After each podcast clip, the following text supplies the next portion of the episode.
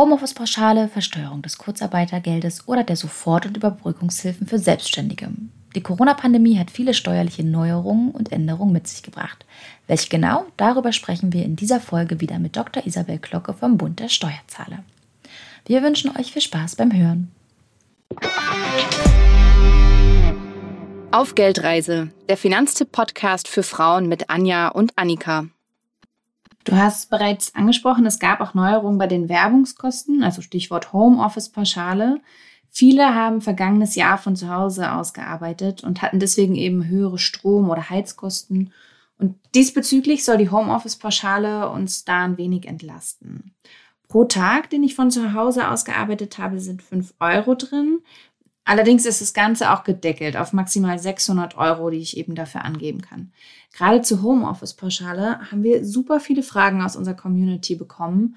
Biene zum Beispiel will wissen, wo und wie gebe ich die genau an, Isabel? Ja, das ist eine Frage, äh, die auch berechtigt ist.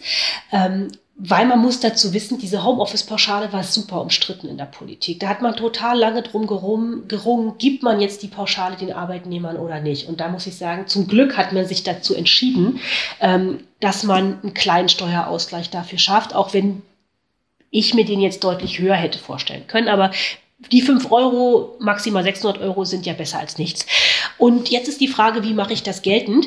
Ähm, das Problem ist, das wurde erst vom Gesetzgeber im Dezember entschieden, dass es diese neue Homeoffice-Pauschale gibt. Also besser spät als nie kann man da sagen. Das Problem ist, die Steuerformulare, die werden schon im September gedruckt.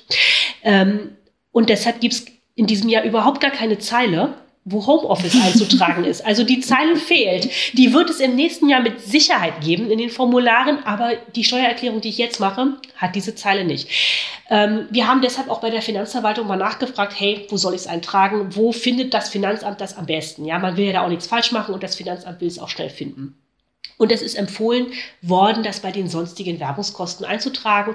Also dort, wo ich alle meine beruflichen Aufwendungen geltend mache, da auf, dem, äh, auf dieser Anlage N, so nennt sich das offiziell, dieses Formular, da gibt es dann eben die Entfernungspauschale, wenn ich zur Arbeit gependelt bin und noch alle möglichen Sachen. Und dann gibt es da auch ein Fältchen, das ist die Zeilennummer 47 und 48, wo sonstige Werbungskosten draufstehen. Und da schreibe ich einfach Homeoffice rein, dann 5 Euro mal, weiß ich, 50 Tage, wenn ich an 50 Tagen zu Hause gearbeitet gearbeitet habe und dann äh, kann ich das angeben. Annika und ich, wir arbeiten ja eigentlich seit, seit März 2020 im Homeoffice. Reicht denn dem Finanzamt diesbezüglich unsere Auskunft oder bräuchten wir da zum Beispiel irgendein Schreiben vom Arbeitgeber, das das bestätigt? Oder muss ich da überhaupt keine Angabe zu machen?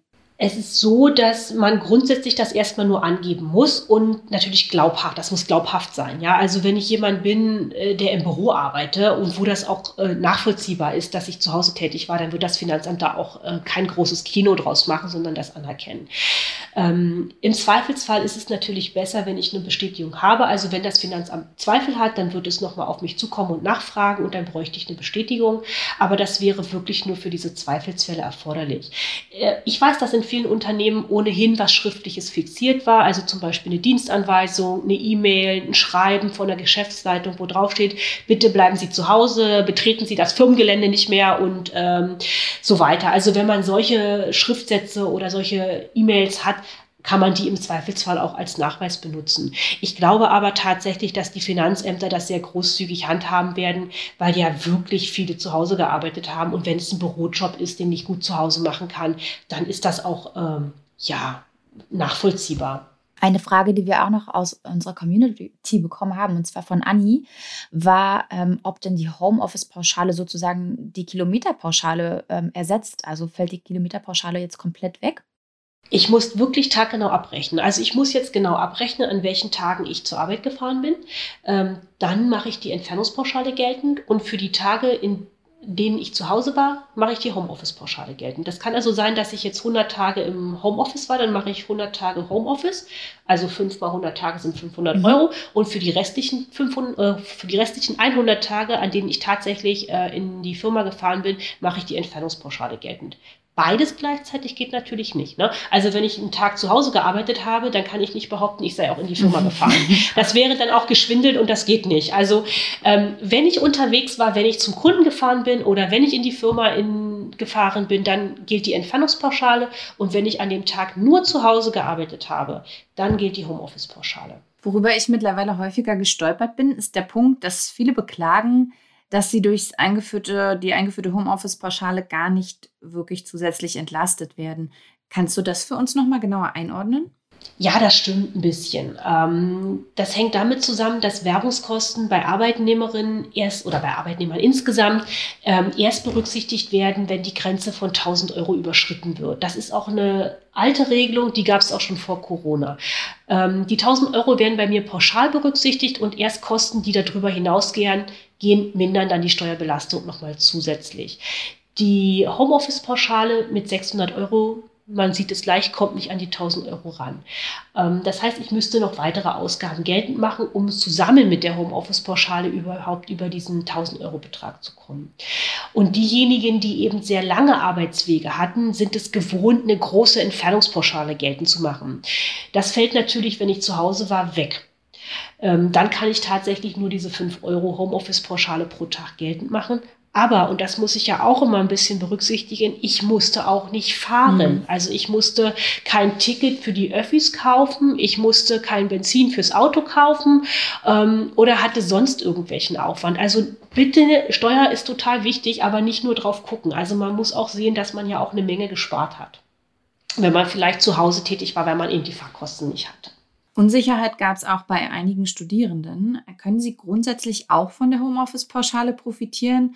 Wenn Sie größtenteils Online-Vorlesungen hatten? Das hat uns Anna gefragt. Würde ich geltend machen, also auch bei Studierenden, äh, die können die Entfernungspauschale, wenn sie zur Uni fahren, geltend machen und die können eben genauso die Homeoffice-Pauschale, wenn sie digital Vorlesungen hatten, auch ansetzen. Mhm, super. Und wie ist es jetzt, wenn ich Werkstudentin wäre und von zu Hause aus arbeite? Gilt das Gleiche. Okay. Mhm. Isa hat uns auch gefragt, wie es sich mit der Homeoffice-Pauschale verhält, wenn ich in Kurzarbeit war. Also Sie müssen natürlich oder du musst gearbeitet haben, um die Homeoffice-Pauschale geltend zu machen, weil die bekomme ich natürlich nur, wenn ich sozusagen zu Hause gearbeitet habe. Mhm. War ich komplett in Kurzarbeit und musste gar nicht arbeiten, dann kann ich natürlich auch kein Homeoffice absetzen. Ähm, sind aber so Kombinationen, dass ich vielleicht drei Monate im, in Kurzarbeit war und danach wieder äh, gearbeitet wurde im Betrieb, aber ich eben nicht ins Büro fahren durfte, sondern zu Hause bei mir in der Wohnung saß. Dann kann ich natürlich die Tage, wo ich für, das, für, für, für meinen Arbeitgeber zu Hause gearbeitet habe, auch absetzen. Also da wird wirklich auf den Tag genau abgerechnet. Da sind wir in, im deutschen Steuerrecht total penibel. Und äh, man muss dann einfach schauen, hey, im Oktober war ich eben zehn Tage im Homeoffice und dann kann ich die ta zehn Tage eben geltend machen. Wenn ich im November komplett in Kurzarbeit war, dann kann ich natürlich kein Homeoffice geltend machen, weil ich hatte ja kein Homeoffice. Mhm.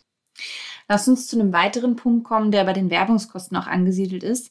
Habe ich zu Hause ein Arbeitszimmer, dann kann ich dafür eben unter bestimmten Voraussetzungen bis zu 1250 Euro absetzen. Was genau sind denn die Voraussetzungen dafür? Arbeitszimmer ist äh, eine super Regelung. Ähm, da sieht man so ein bisschen ein anderes Problem im Steuerrecht, weil das Steuerrecht zum Teil sehr alt ist. Also diese häusliche Arbeitszimmerregelung beispielsweise stammt aus den 1990er Jahren und passt irgendwie so gar nicht auf die Corona-Pandemie. Nichtsdestotrotz, wir müssen damit jetzt erstmal leben, so wie sie ist. Ähm, und das heißt, ich muss tatsächlich ein separates Arbeitszimmer in meiner Wohnung oder in meinem Haus haben, um das überhaupt geltend zu machen. Mhm. Separat heißt, das muss ein Büro sein, das ist wie ein Büro eingerichtet. Ich darf also da kein Gästebett drin haben, kein Kinderzimmer draus machen oder sonst irgendwie private Sachen, also auch kein Hobbyraum oder mhm. Yogaraum oder okay. so. Das muss wirklich mein Büro sein, das eben bei mir zu Hause in der Wohnung ist. Ähm, dann muss es auch ein in sich abgeschlossener Raum sein, also eine Ecke irgendwo im Flur oder im Wohnzimmer genügt nicht. Und es darf auch kein, äh, kein Durchgangszimmer sein. Mhm. Also ähm, das ist schon eine relativ äh, hohe Anforderung und gerade so junge Leute oder Familien, die haben einfach nicht den Platz für so ein separates Arbeitszimmer. Ähm, das muss aber wirklich vorliegen und im Zweifelsfall lässt sich das Finanzamt das auch nachweisen, äh, zum Beispiel durch einen Wohnungsgrundriss, den ich dann einreichen muss. Mhm. Okay, also der Küchentisch reicht nicht aus. Aber wie ist es denn? Also nehmen wir an, ich erfülle die Voraussetzungen. Kommt denn die Homeoffice-Pauschale noch obendrauf? Nein, oder? Nein, also ähm, ich muss dann gedanklich zwei Wege gehen. Also entweder ich habe ein separates Arbeitszimmer, dann setze ich die Kosten für dieses separate Arbeitszimmer ab und das macht dann auch ein bisschen Mühe, weil dann muss ich wirklich einzeln aufschlüsseln, welche Kosten auf dieses Arbeitszimmer entfallen. Ne? Also das kann dann eben Strom, Müll, Schornsteinfeger, äh, wenn ich eine kreditfinanzierte Eigentumswohnung oder ein Haus habe, dann eben auch die entsprechenden Finanzierungszinsen. Ähm, also da wirklich alles Kosten, die mit dem Raum zusammenhängen, einzeln aufschlüsseln und dann wird ein Anteil entsprechend der Wohnfläche praktisch berücksichtigt. Also beispielsweise ähm, nimmt das Arbeitszimmer 20 Prozent meiner Wohnung ein, kann ich immer 20 Prozent der Kosten geltend machen. Dann muss ich einen zweiten Schritt gehen, nachdem ich alle schön, alle Kosten schön aufgeschlüsselt habe bei mir. Ähm, und muss gucken, wie oft war ich denn in dem Arbeitszimmer tätig? War ich da überwiegend tätig und das ist in der Corona-Krise bei ganz vielen wahrscheinlich so gewesen, dass die ihren Mittelpunkt in dem ihr wirklich in wirklichen Arbeitsmittelpunkt äh, zu Hause hatten, also mehr als äh, an drei Tagen die Woche da gearbeitet haben. Dann können die Kosten in unbegrenzter Höhe abgesetzt werden. Die zweite Variante ist, ich hatte irgendwie noch einen Arbeitsplatz und im Büro und bin da auch immer gependelt und war vielleicht nur zwei Tage im Homeoffice zu Hause in der Woche. Dann ist es gedeckelt auf 1250 Euro. Relativ komplex.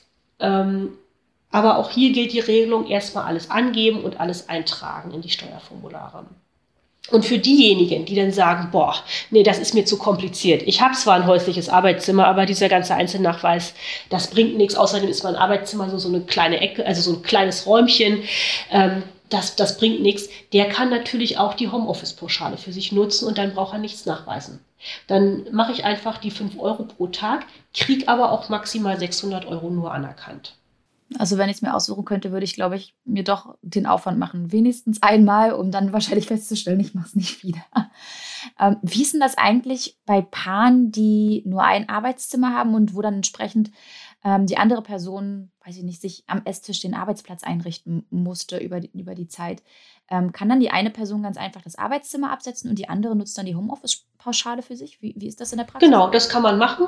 Man kann auch machen, dass beide, wenn das tatsächlich so war, beide im Arbeitszimmer tätig waren, dann entsprechend beide auch das Arbeitszimmer absetzen. Natürlich nur die Kosten, die ihnen dann entstanden sind. Ja, also ich kann das praktisch nicht alles doppelt absetzen, aber wenn beide im Arbeitszimmer tätig waren, dann kann ich das natürlich entsprechend auch bei beiden absetzen. Okay, da gibt es dann auch keine Probleme zwecks, zwecks Nachfragen vom Finanzamt oder sowas, sondern. Also beim Arbeitszimmer gibt es meistens ein paar Nachfragen, zumindest dann, wenn ich das zum ersten Mal geltend mache, dann will das Finanzamt halt schon wissen, ähm, wie ist es die räumliche Situation? Ist das wirklich ein Arbeitszimmer oder ist das nicht eigentlich ein verkapptes Kinderzimmer oder ein Gästezimmer? Mhm. Ähm, aber das ist dann auch äh, normal, also das ist auch nicht ungewöhnlich, da braucht man sich auch keine Sorgen machen. Wichtig ist, dass man ja alles ehrlich angibt. Und wenn man eben ein separates Arbeitszimmer hat, dann hat man das. Und dann kann man das auch gut gegenüber dem Finanzamt vertreten ein Punkt, den du vorhin schon angesprochen hast. Also viele Eltern mussten bzw. müssen ja noch immer ihre Kinder zu Hause betreuen oder sie beim, beim Homeschooling unterstützen. Was ist damit, wenn ich im Zuge dessen einen zweiten PC anschaffen musste, damit mein Kind auch von zu Hause aus digital im Unterricht teilnehmen kann? Kann ich das absetzen? Also normalerweise hätte ich die Kosten ja nicht gehabt. Genau. Ähm, also ich gehe mal davon aus, dass der neue PC, den Sie oder den ich mir gekauft habe oder du dir gekauft hast, natürlich für mich war. Das heißt, um meinen Brotjob ähm, durchzuführen ähm, und dann sind das Werbungskosten. Das kann ich bei mir in der mhm. Steuererklärung auch angeben. Ähm, kostete das Gerät nicht mehr als 800 Euro netto, also ohne Umsatzsteuer 800 Euro, ähm, dann kann ich es direkt in die Steuererklärung reinschieben. Sag eben einfach hier, ich habe mir einen Computer gekauft, den habe ich zu 100 Prozent beruflich genutzt, weil ich die ganze Zeit im Homeoffice war und dann kann ich auch den kompletten Betrag steuerlich geltend machen. Das gehört auch zu den Posten Werbungskosten.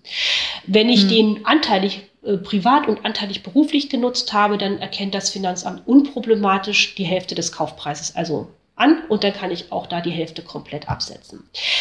Ähm, habe ich ganz tief in die Tasche gegriffen und mir ein sehr teures Gerät gekauft, was eben mehr als 800 Euro netto kostete. Dann muss ich das abschreiben, so nennt sich das, also über mehrere Jahre strecken.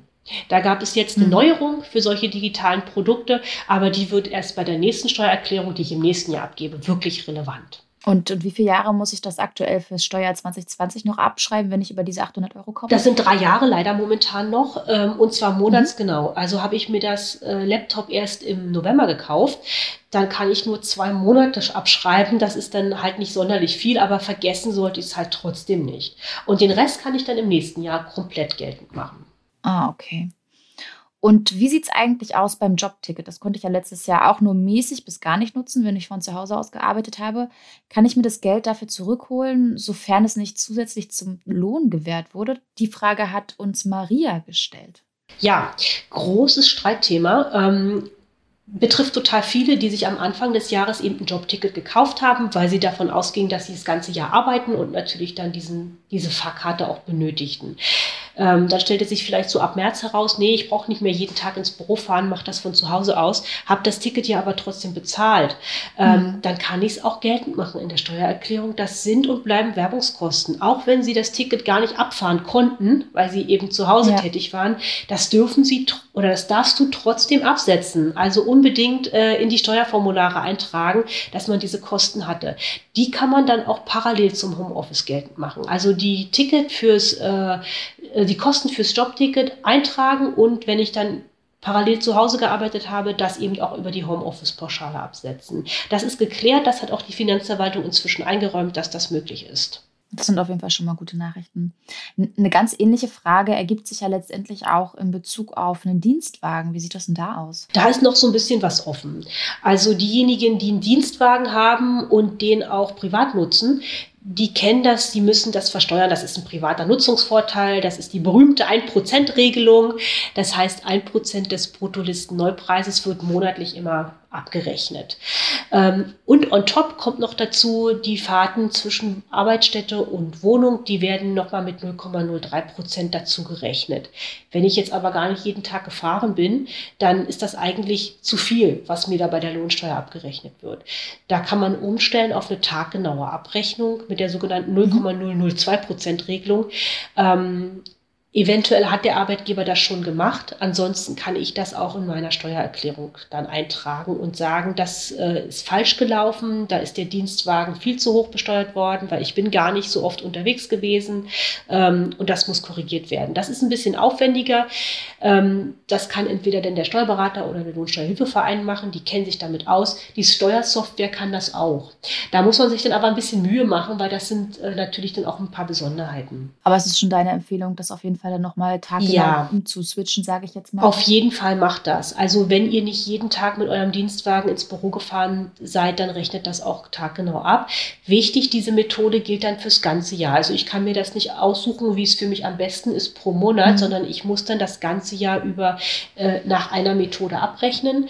Ähm, dafür reichen in der Regel auch Kalenderaufzeichnungen aus. Also wenn ich einen Kalender habe und genau gucken kann, hey, da war ich im Büro mit dem Auto und da war ich eben zu Hause und habe den Dienstwagen in der Garage geparkt. Das äh, muss dann halt schon so ein bisschen auch geschaut werden, dass das auch stimmt. Ne? Und das gilt jahresweise. Lass uns mal zu einem weiteren Punkt kommen. Normalerweise kann ich ja auch Ausgaben zum Beispiel für eine Brille, Zahnersatz oder Zuzahlung bei Medikamenten steuerlich geltend machen und zwar als außergewöhnliche Belastung. Und jetzt ist es ja so, dass FFP2-Masken bzw. medizinische Masken mittlerweile verpflichtend sind, zum Beispiel beim Einkaufen oder in den Öffis. Ähm, Bleibe ich auf den Kosten dafür sitzen oder kann ich die auch als außergewöhnliche Belastung geltend machen? Ist momentan umstritten. Äh, mein Tipp, geltend machen. Also wenn ich da Belege für habe und ähm, sage, da sind immense Kosten entstanden, gerade wenn du vielleicht noch ein Kind hast oder Kinder, das, das, das summiert sich ja auch, diese Ausgaben, wenn man das für mehrere Personen stemmen muss. Ähm, ich würde bei den Gesundheitskosten eintragen. In der Regel wirkt es sich aber bei den meisten äh, Steuerzahlerinnen nicht aus. Warum? Weil erst eine gewisse zumutbare Eigenbelastung überschritten werden muss, ehe das Finanzamt das berücksichtigt. Also ich muss im Prinzip mit meinen ganzen Gesundheitsausgaben erst einen ordentlichen Batzen zusammen haben, ehe sich das auswirkt. Ähm, nichtsdestotrotz angeben, weil momentan ein Gerichtsverfahren anhängig ist, ob diese zumutbare Eigenbelastung überhaupt rechtmäßig ist oder ob man nicht jeden Euro, den ich für meine Gesundheitsvorsorge ausgebe, bei der Steuer berücksichtigen muss. Und das ist gut, dass du das nochmal sagst, weil ich hat, bin nämlich ähm, im Zuge der Recherche ähm, für unsere Aufnahme auch darüber gestoßen, über diese zumutbare Eigenbelastung. Und es gibt da auch so einen netten Rechner von der Finanzverwaltung und ich habe mir mal den Spaß gemacht, das für mich auszurechnen. Und ich wäre bei stolzen 1287 Euro an Eigenbelastung ähm, gelandet. Und die Summe hätte ich ja niemals gerissen. Aber das ist umso schöner, dass du sagst, trotzdem einfach alles ab dem ersten Euro angeben und und gucken, ähm, vielleicht ergibt sich ja dann tatsächlich nochmal was die, äh, bezüglich des Gerichtsverfahrens. Genau, und äh, auch daran denken, dass äh, die zumutbare Eigenbelastung äh, vom Familienstand abhängt. Also äh, wenn du Kinder hast oder verheiratet bist, dann ändern sich da auch die Prozentsätze und dann kommt man schneller in diese Zone hinein, ähm, sodass man einfach wirklich alles reinpacken sollte in die Steuererklärung. Und äh, dazu zählen eben auch Zahnarztrechnungen, wo man privat was zugeschossen hat, die Brille, ähm, ja, eventuell ein Hörgerät, wenn man das braucht, aber auch so Sachen wie eine Augenlaser-OP. Also wenn man ohne Brille durchs Leben gehen möchte und die ist mhm. ja relativ teuer beispielsweise, auch das gehört in den Posten rein. Was ja Corona-bedingt auch anders war 2020, es gab einen Kinderbonus in Höhe von 300 Euro und die Kinderkrankentage wurden ausgeweitet. Spielt das steuerlich eine Rolle? Äh, der Kinderbonus, ja, der gehört zum Kindergeld. Ähm, den habe ich ja auch zusammen mit dem Kindergeld ausgezahlt bekommen im Herbst äh, im vergangenen Jahr. Und das muss ich auch in die Spalte Kindergeld mit eintragen. Da steht auch in den Steuerformularen beispielsweise so drin, Kindergeld plus Kinderbonus und die Summe gehört dann in die Formulare oder in die Software rein. Einige Unternehmen haben ihren Angestellten einen steuerfreien Corona-Bonus von bis zu 1500 Euro gezahlt. Ist es wie eine Lohnersatzleistung zu sehen, äh, steuerfrei, treibt aber trotzdem meinen persönlichen Steuersatz in die Höhe? Der Corona-Bonus, Corona-Prämie, wie auch immer das genannt wird, ist eine tolle Sache, bleibt steuerfrei, gehört nicht in die Steuererklärung. Das heißt, das habe ich brutto gleich netto bekommen, vielleicht schon ausgegeben. Ähm, da brauche ich nichts von zurückbehalten. Das ist, äh, bleibt steuerfrei, es gehört nicht in die Steuererklärung. Hm, das klingt auch sehr, sehr gut. 2020 gab es ja auch ähm, von der Bundesregierung eine super groß angelegte Rückholaktion, bei der rund 240.000 Menschen aus dem Ausland nach Hause geflogen wurden. Eine ehemalige Kollegin von uns war auch davon betroffen. Ähm, wie sieht denn das mit den entstandenen Kosten aus? Muss sie sie jetzt tragen? Weil letztendlich ähm, die Bundesregierung hat es zwar erst übernommen, aber die Kosten werden ja umgelagert. Richtig, also da sind je nachdem, wo äh, derjenige im Urlaub war, auch äh, höhere oder weniger höhere, hohe Kosten entstanden. Ähm, wenn ich das bezahlt habe, sind das für mich außergewöhnliche Belastungen einfach eintragen, auch in die Steuerformulare. Dem Grunde nach erkennen die Finanzämter das an. Die gucken natürlich ein bisschen auf den Einzelfall, aber grundsätzlich sind das außergewöhnliche Belastungen, die ich jetzt angeben kann. Auch nochmal eine gute Nachricht für diejenigen, die tatsächlich betroffen von waren. Ja, liebe Isabel, also schön, dass du erneut zu Gast bei uns im Podcast warst und danke für die wirklich vielen Tipps zum Corona-Steuerjahr 2020 und dass du da tatsächlich einiges an Licht ins Dunkel gebracht hast. Super gerne. Ähm, ich drücke allen die Daumen, dass sie da gut durch die Erklärung kommen und hoffe natürlich für die meisten, ähm, dass es ein bisschen Geld auch zurückgibt. Oh ja, das wäre wirklich sehr, sehr schön. Ja, an der Stelle bleibt uns eigentlich nichts weiter zu sagen, dass wir uns von dir verabschieden und sagen gerne wieder. Sehr gerne. Auf jeden Fall. Danke. Ciao. Ciao. Tschüss. Ihr Lieben, wie immer an der Stelle der Hinweis auf unsere Show Notes. Dort findet ihr weitere Informationen Rechenbeispiele und Rechner zum heutigen Thema einfach über finanztipp.de slash podcasts gehen oder über unseren Instagram-Account auf Geldreise. Ja, für heute ist es aber gut, würde ich sagen. Macht euch noch einen schönen Tag, Abend, Nacht oder wann immer ihr diese Folge hört. Bis nächste Woche Donnerstag. Bis dahin.